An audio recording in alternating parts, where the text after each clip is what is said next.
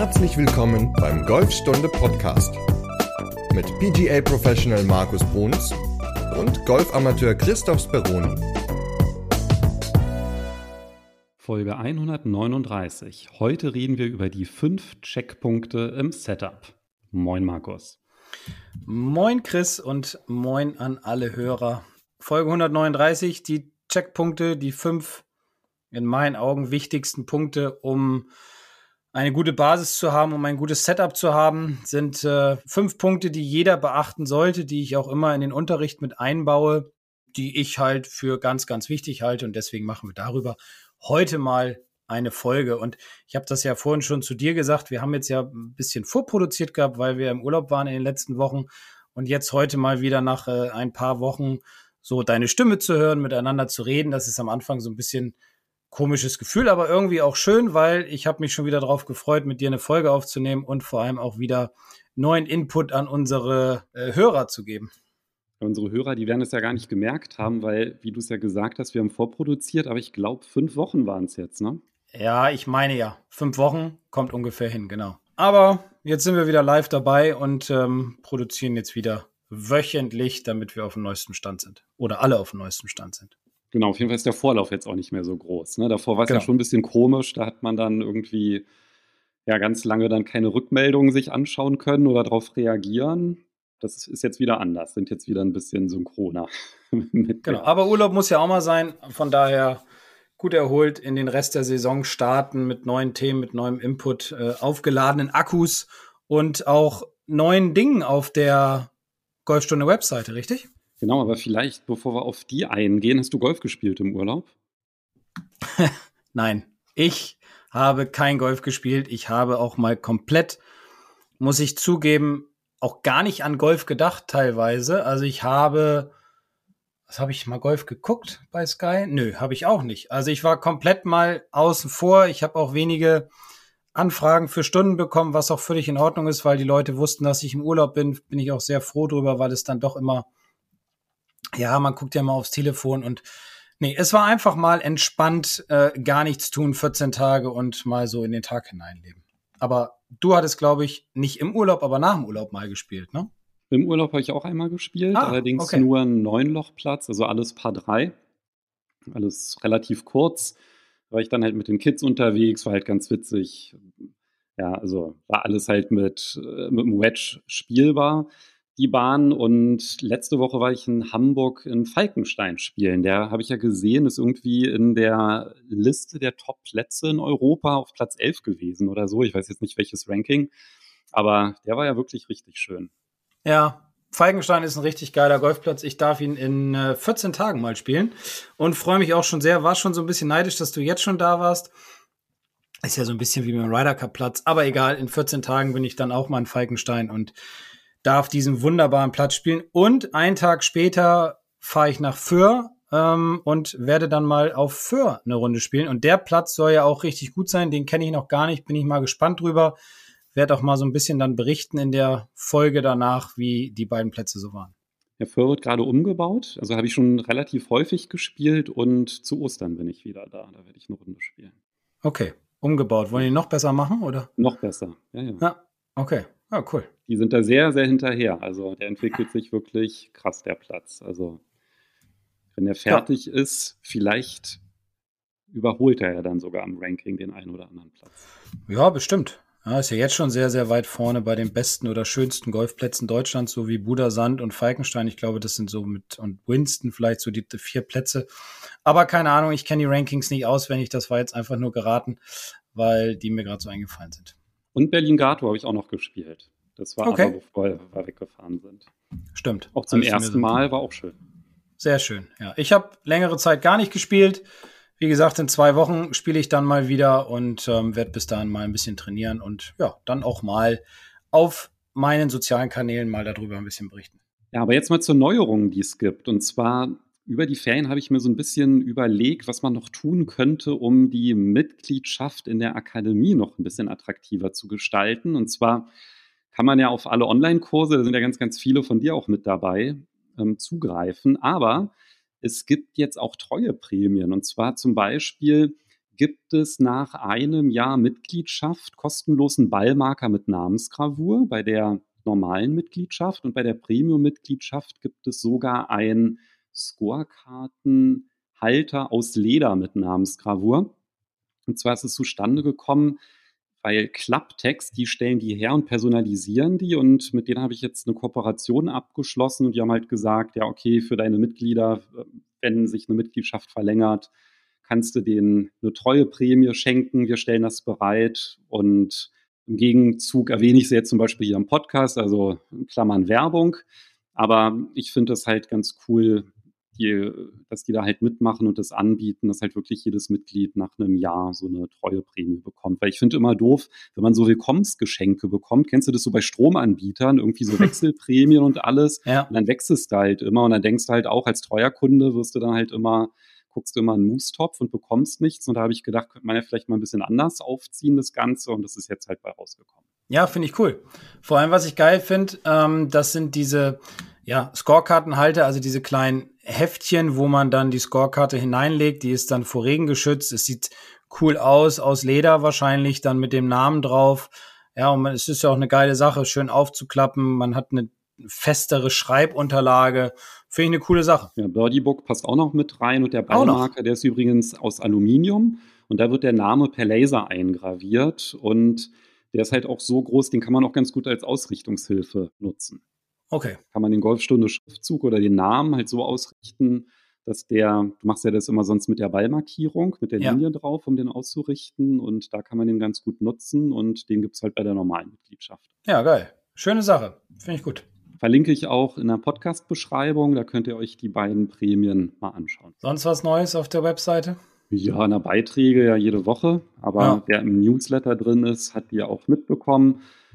Von dir gibt es ja eine ganze Menge hast ja ein paar Sachen getestet, wie den Mevo Plus oder ein Schlagnetz, dass man im Garten oder Indoor dann spielen kann und auch als Simulator verlinke ich auch noch mal die beiden Beiträge, die sind ja ganz spannend, finde ich, halt auch gerade so schon mal, wenn man an den Herbst und Winter so ein bisschen denkt, dass man dann halt trotzdem zu Hause ein bisschen was machen kann, wenn man entsprechend Platz hat. Das war ja ein ziemlich gutes Setup.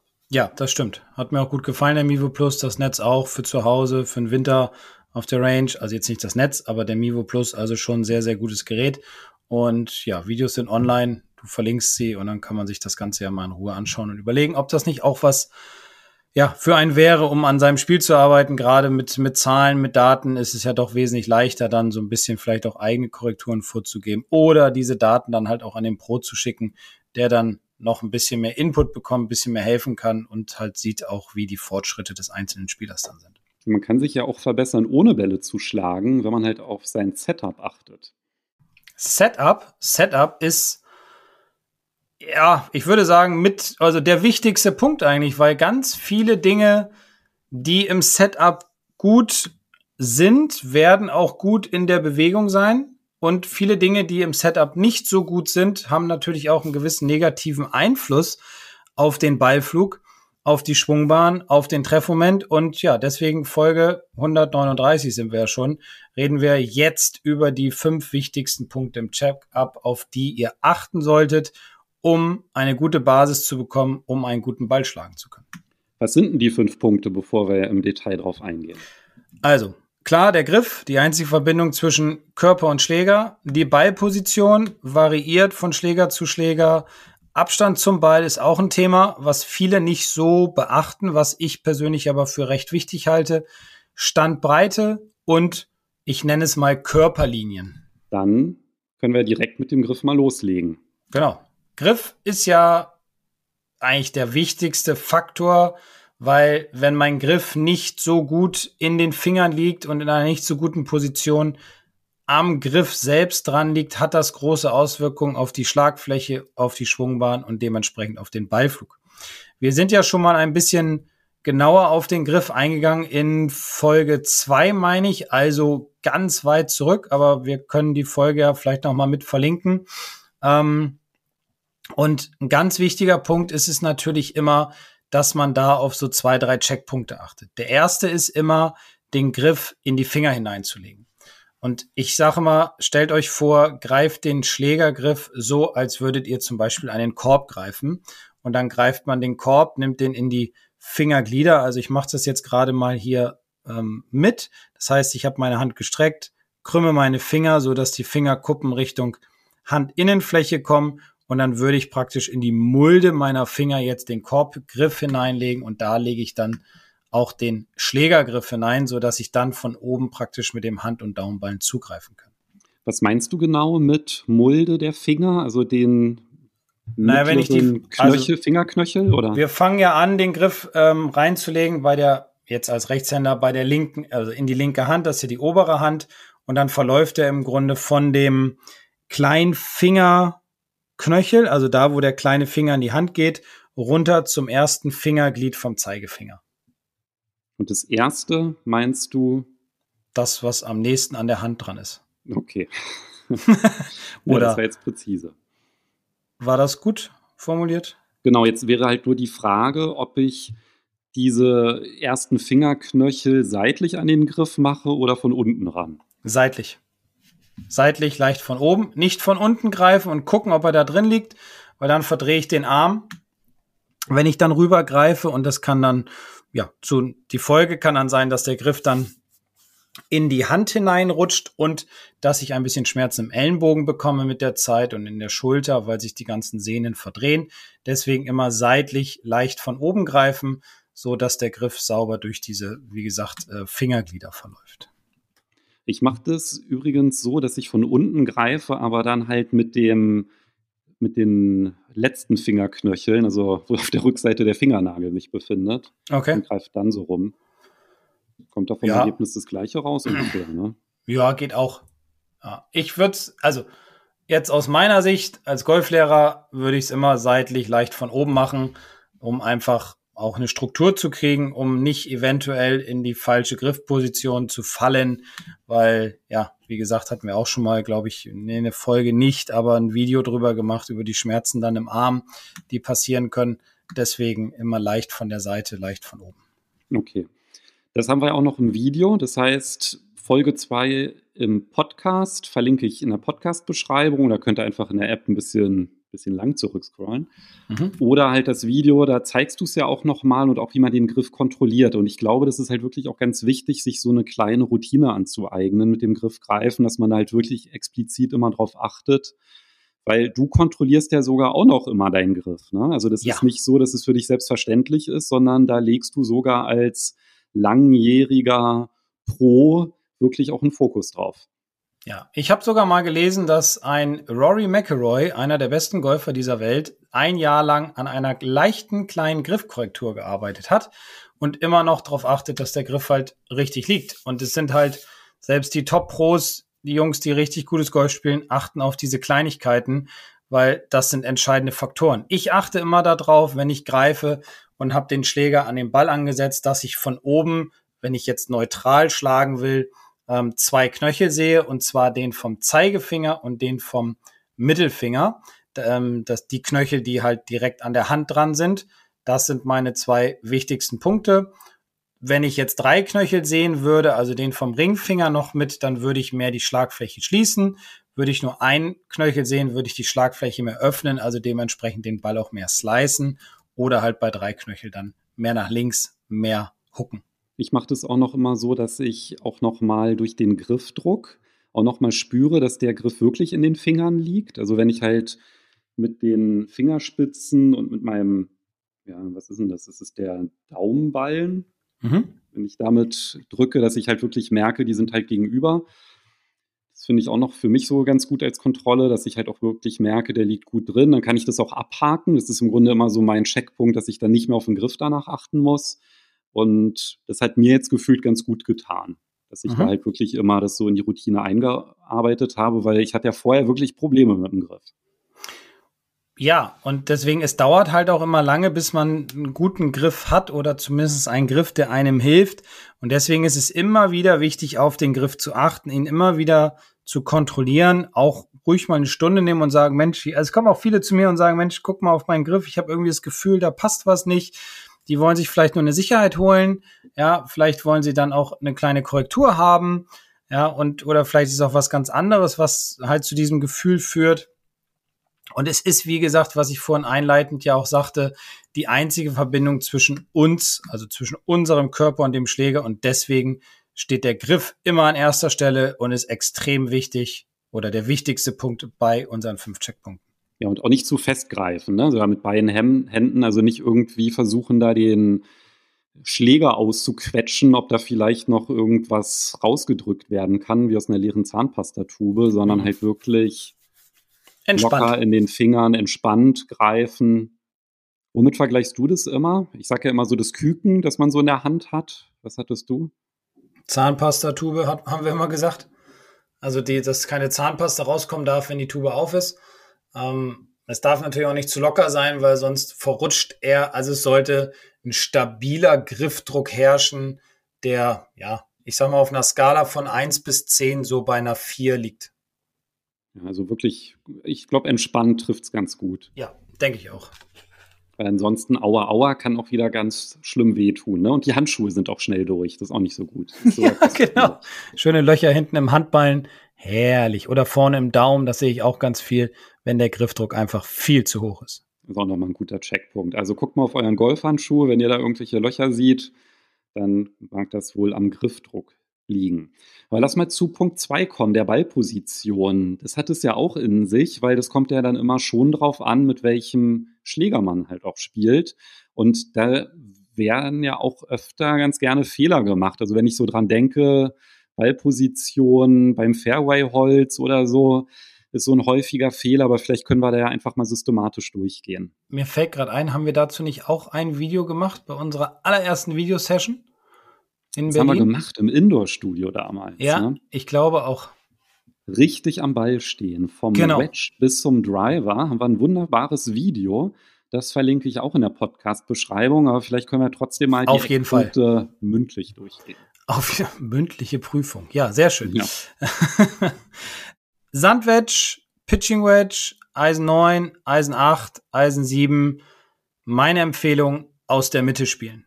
Also das heißt, Ballposition mittig in der Verlängerung des Bauchnabels. Ähm, das hilft, um den Ball mehr in der Abwärtsbewegung zu treffen. Eisen 6, Eisen 5, Eisen 4, so in den Bereichen. Dann ungefähr eineinhalb Ballbreiten mehr zum vorderen Fuß den Ball legen.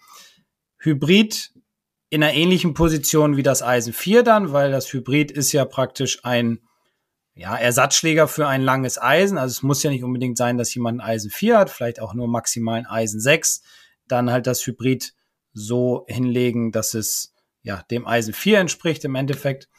Hölzer, ich sage jetzt mal Holz 5, weil die meisten Golfer haben Holz, ein Holz 5 in der Tasche oder ein Holz 7, empfehle ich immer eine Schlägerkopfbreite von der vorderen Innenferse entfernt den Ball zu legen, weil ich sage mal so ein bisschen wegwischen. Hab da jetzt auch eine E-Mail drüber bekommen, da hatte einer, konnte das nicht so ja nicht so greifen, das Wort. Ich habe ihm das dann erklärt, dass der Schläger einfach nicht zu steil an den Ball herankommen soll, weil wir als Otto Normalgolfer nicht so diese Schlägerkopfgeschwindigkeiten aufbringen können wie ein Tour Pro und dementsprechend halt nicht in einem sehr negativen, also in einem Eintreffwinkel von oben nach unten an den Ball kommen sollten, sondern eher ihn so im Nullerbereich, sagen wir beim, beim Trackman, den Ball wegwischen vom Boden weil je mehr Divid wir haben, umso weniger Energie kriegen wir auf den Ball. Und dann haben wir natürlich noch den Driver. Den Driver wollen wir, um einfach ein bisschen mehr Länge zu bekommen, ein bisschen mehr Höhe zu bekommen, ein bisschen mehr Dynamik zu erreichen, den Schläger mehr in der Aufwärtsbewegung an den Ball zu bringen, von der vorderen Innenferse spielen. Okay, das heißt, der Ball ist eigentlich bei den allermeisten Schlägen, also bis zum Eisen 7 ist er einfach immer in der Mitte und dann fängt er an, so ein klein bisschen zu wandern nach vorne stand. Ja, ganz genau. Weil der Schläger einfach länger wird, Eintreffwinkel wird dann nicht mehr so steil wie bei den kurzen Eisen, deswegen wandert der Ball einfach weiter nach vorne. Und wenn der Ball weiter nach vorne wandert, dann ist es ja schon so, dass es dann, wenn ich jetzt zum Beispiel dran denke, ich stehe jetzt mal mit einem Sandwedge zum Beispiel am Ball, dann ist der Ball mittig, okay, alles gut. Und dann stehe ich mit einem Driver und dann ist der ja deutlich länger, der Schaft. Und ja. die Ballposition ist viel weiter zum vorderen Fuß. Ja. Dann gibt es ja auch immer dann eigentlich schon Probleme beim nächsten Punkt, dann dem Abstand, oder? Weil das ist ja dann schon so ein bisschen dann halt auch vielleicht ungewohnt, gerade als Anfänger, dass man da immer so einen anderen Abstand auch einfach zum Ball hat. Also hast du da irgendwelche Tipps, wie man das beides gut kombinieren kann? Du hast es im Grunde gerade schon richtig gesagt. Und zwar ändert sich nur der Abstand zum Ball. Es ändert sich aber nicht der Abstand zum Schläger. Also, der Abstand Körperschläger sollte immer ungefähr ein bis anderthalb Handbreiten sein, vom Oberschenkel zum Griffende gemessen. Der Abstand bleibt gleich. Der Abstand zum Ball vom Körper her ändert sich logischerweise aufgrund der Länge des Schlägers, weil ein Sandwedge, machen wir mal die beiden krassesten, also ein Sandwedge und ein Driver. Ein Sandwedge ist ja relativ kurz und man steht steiler an dem Ball, also näher dran am Ball. Ein Driver ist länger und hat praktisch einen flacheren Winkel unten. Dementsprechend steht man etwas tiefer und aber auch weiter weg vom Ball. Aber der Abstand zwischen dem Körper und dem Griffende sollte immer ein bis anderthalb Handbreiten sein. Wir reden hier übrigens über absolute Basisdinge. Also nicht irgendwelche Sonderschläge, sondern wirklich Basisdinge. Okay? Ja, also jetzt nicht Schräglage oder irgendwie, Gar nichts. ich versuche jetzt mal einen hohen Ball zu spielen oder einen besonders flachen, sondern einfach halt der Standardschlag. Also, wie du es gesagt hast, die Grundlagen dafür. Aber übersetzt heißt das ja, dass mir eigentlich mein Schläger sagt, wie weit ich vom Ball entfernt stehen muss. Genau.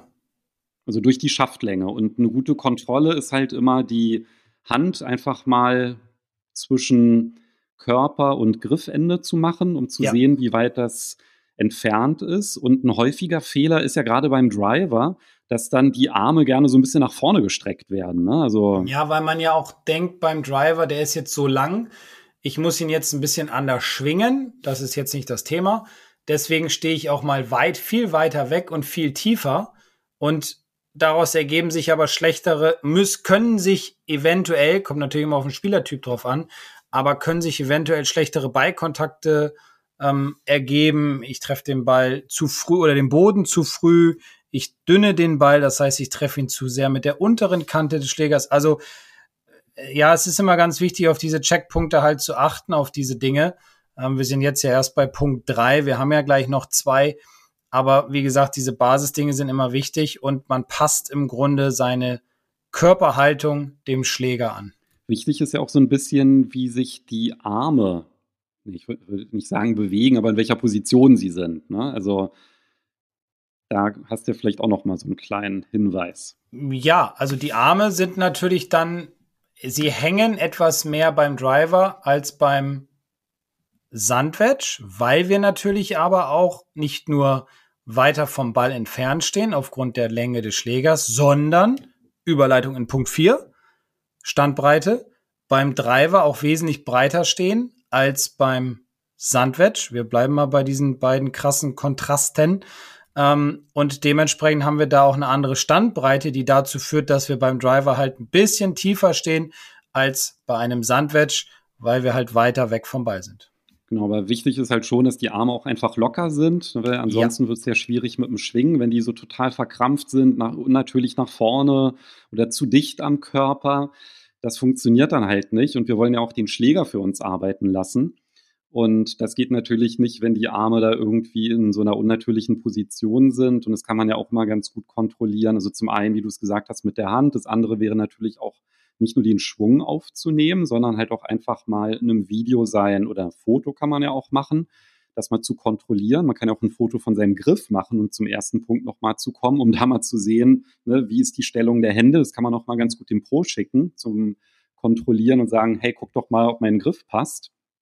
Weil das lässt sich ja wirklich total gut überprüfen. Ähm, im Setup ohne Bewegung. Und das sind ja, sage ich ja auch immer, so die dankbarsten Veränderungen, weil ich habe mich ja noch gar nicht bewegt. Ja? Ich habe ja alle Zeit der Welt, das zu überprüfen. Ich brauche da kein koordinatives Talent. Ich brauche halt wirklich nur die richtige Vorstellung und natürlich dann die Überprüfung, ob das, was ich dann umsetze, dann halt auch diesem Idealbild also in Anführungszeichen Idealbild dann auch entspricht. Weil oft ist es ja auch so, dass die persönliche Wahrnehmung dann halt schon manchmal von der Realität abweicht, dass man denkt, oh, ich stehe super gerade am Ball. Und dann denkt man so, man ist der Glöckner von Notre Dame und die Schultern sind total nach vorne. Ne? Also das ist, dass man ganz erschrocken ist, so wie man dann ja. am Ball steht. Ja, wobei es ist ja immer so, ja, es ist, also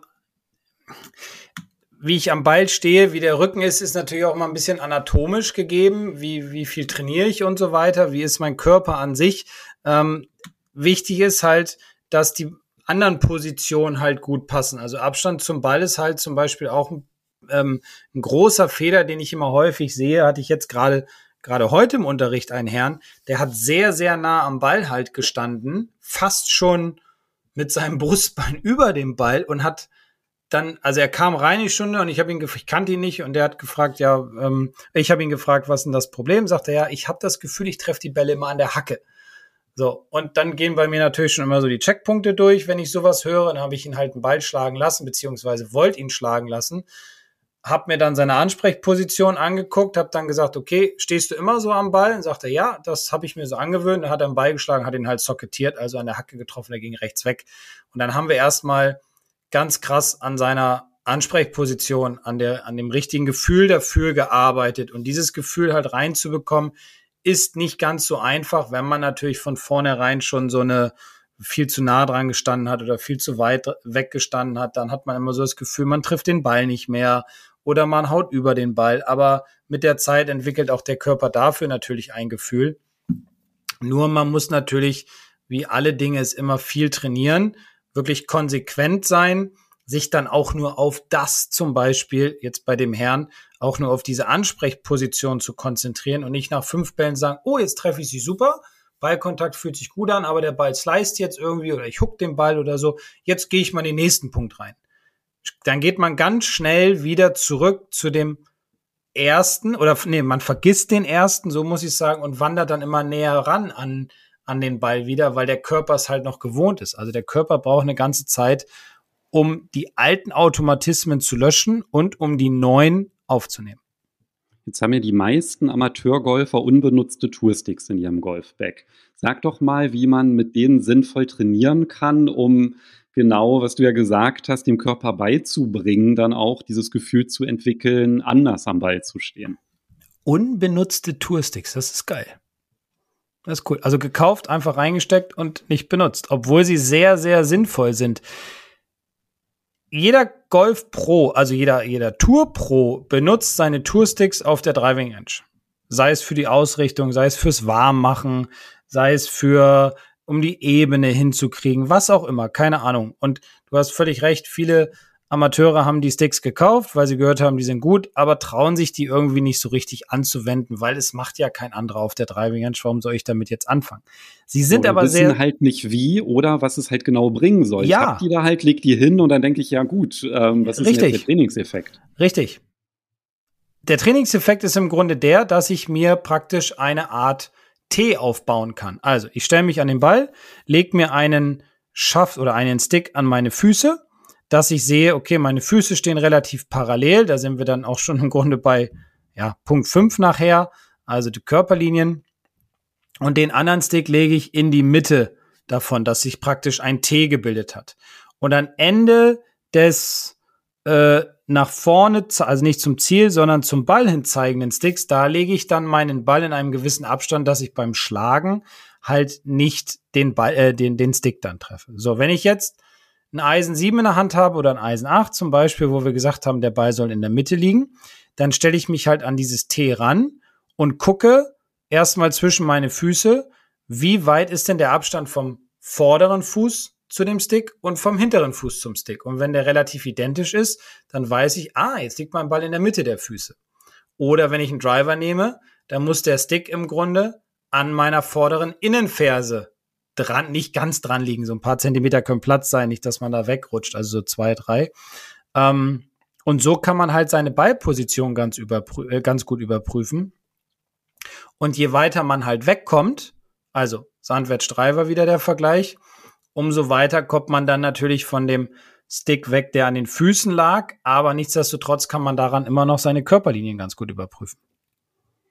Weil wenn man das halt nicht macht, dann kann es ja sein, beim Eisen 7, der Ball ist eine Ballbreite zu weit vorne im Stand, ja, dann hat man dann irgendwie einen fetten Kontakt und wundert sich auch, was ist denn jetzt los, fängt an zu kompensieren und so trainiert man halt auch so ein bisschen das Unterbewusstsein, wie man eigentlich am Ball stehen muss, dass es sich halt auch gut anfühlt und das kennt ja auch jeder, wenn auf der Driving Range die Schläge nicht gelingen, ja, dann baut man da ja jetzt nicht unbedingt eine Sicherheit für die Runde auf und das ist einfach so ein Fixpunkt.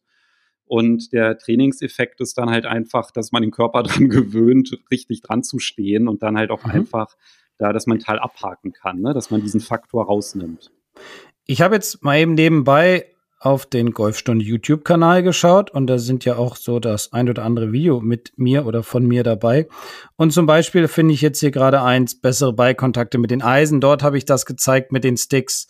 Dann beim Driver-Video, Golfschwung mit dem Driver, habe ich auch die Sticks liegen.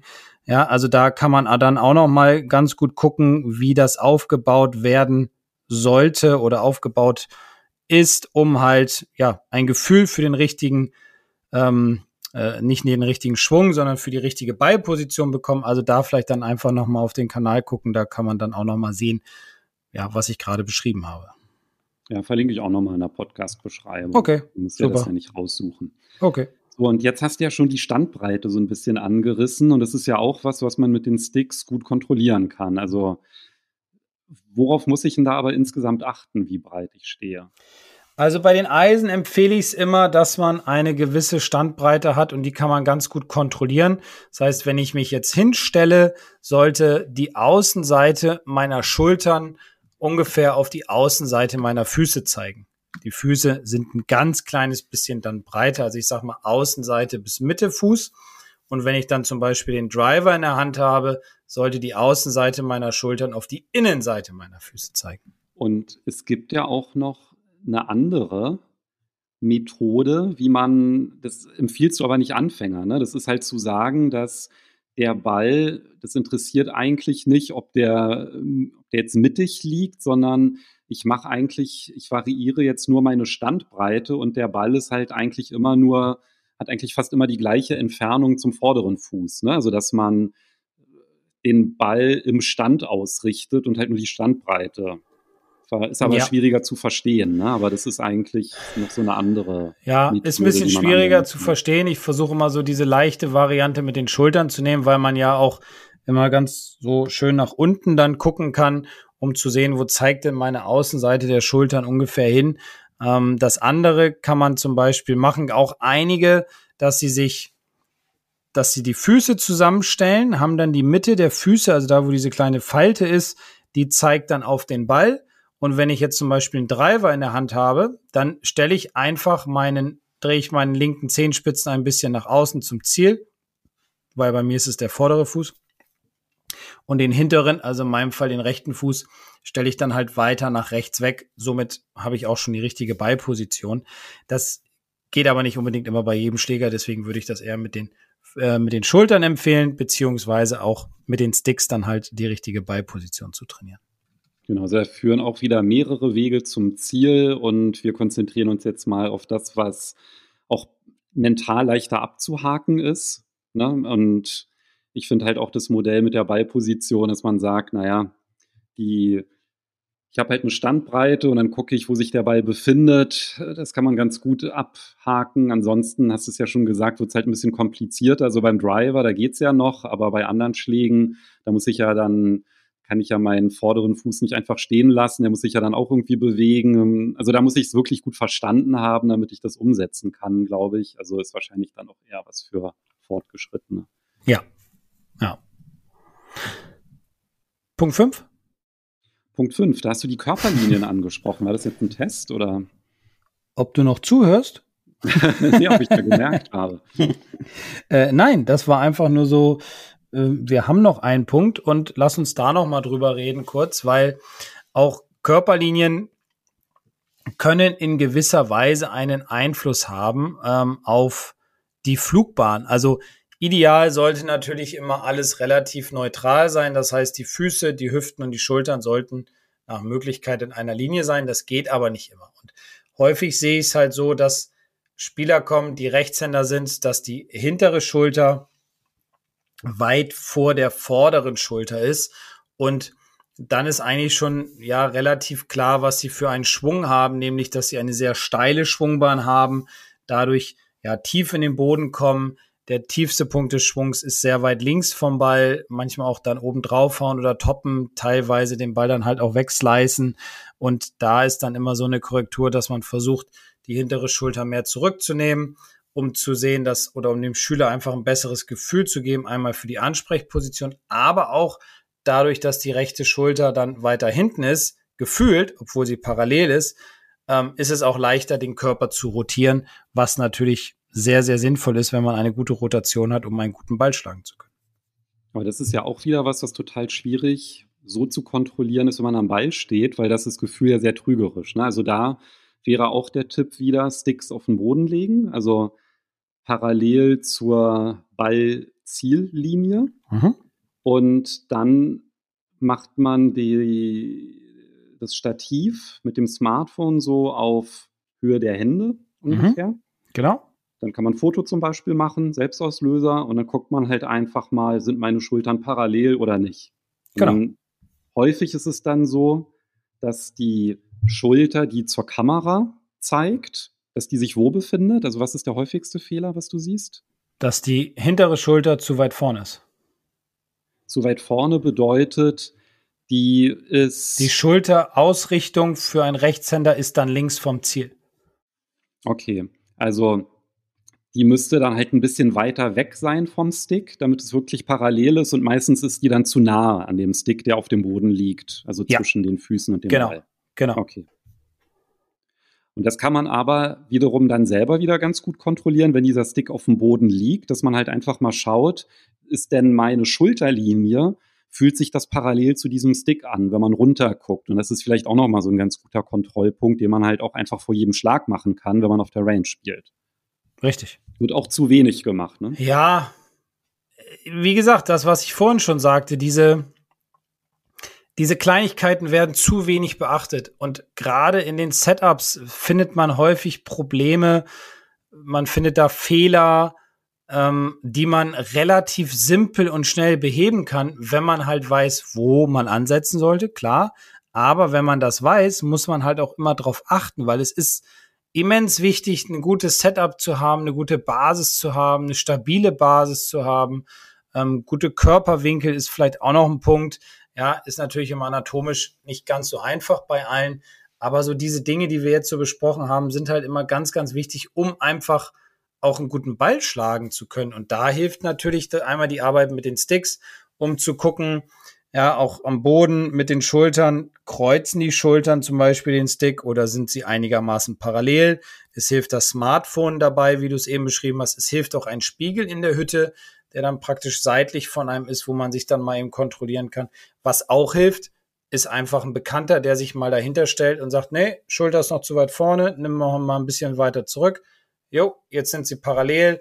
Ja, so kann man sich natürlich auch ein ganz gutes Gefühl erarbeiten. Also da gibt es so ganz viele kleine Kniffe, die man ja immer beachten sollte bei der Basis. Alternativ könnte man ja auch, wenn der Stick auf dem Boden liegt, dass man den Ball dann halt nicht schlägt, sondern den Schläger hochnimmt, an die Schultern legt die Hände kreuzt, also eine Hand pro Schulter, den Schläger ja. dann halt im Grunde damit fixiert und dann halt guckt, ist der Schläger parallel zum Stick. Und da kann man ja auch so ein bisschen ausprobieren, weil dann hat man wirklich diese Visualisierung dieser Schulterlinie. Ja, man kann auch, ich musste mir gerade das Bild vorstellen, man kann auch zum Beispiel sich den Stick nehmen und den unter die Achseln sich klemmen und dann einfach mal ja nach vorne nehmen und den Schläger greifen, äh, die Arme nach vorne nehmen, den Schläger greifen. Das zwickt am Anfang ein bisschen so am Brustkorb und unter den Achseln, aber daran kann man dann natürlich auch ganz gut sehen, wie stehen denn meine Schultern eigentlich im Ansprechen? Ja, sind die jetzt parallel oder ist die hintere zum Beispiel weiter vorne oder ist die vorne, vordere weiter vorne? Ja, also das äh, kann man sich dann auch ganz gut oder da hat man auch ein ganz gutes Bild. Wie, du klemmst den Stick zwischen den Achseln ein? Das tut doch voll weh, oder? Wenn man den da. Ja, tut es auch am Anfang. ja, ja, klar. Das ist wie das Handtuch um die. Ja, dann um nehme ich lieber den Schläger und leg mir den vorne ran, um das ja, zu überprüfen. Aber ich hab, mach das. Es ist, ist, ja. ja. klar. Ein bisschen Schmerz muss sein, damit das. Ja, genau. Ja.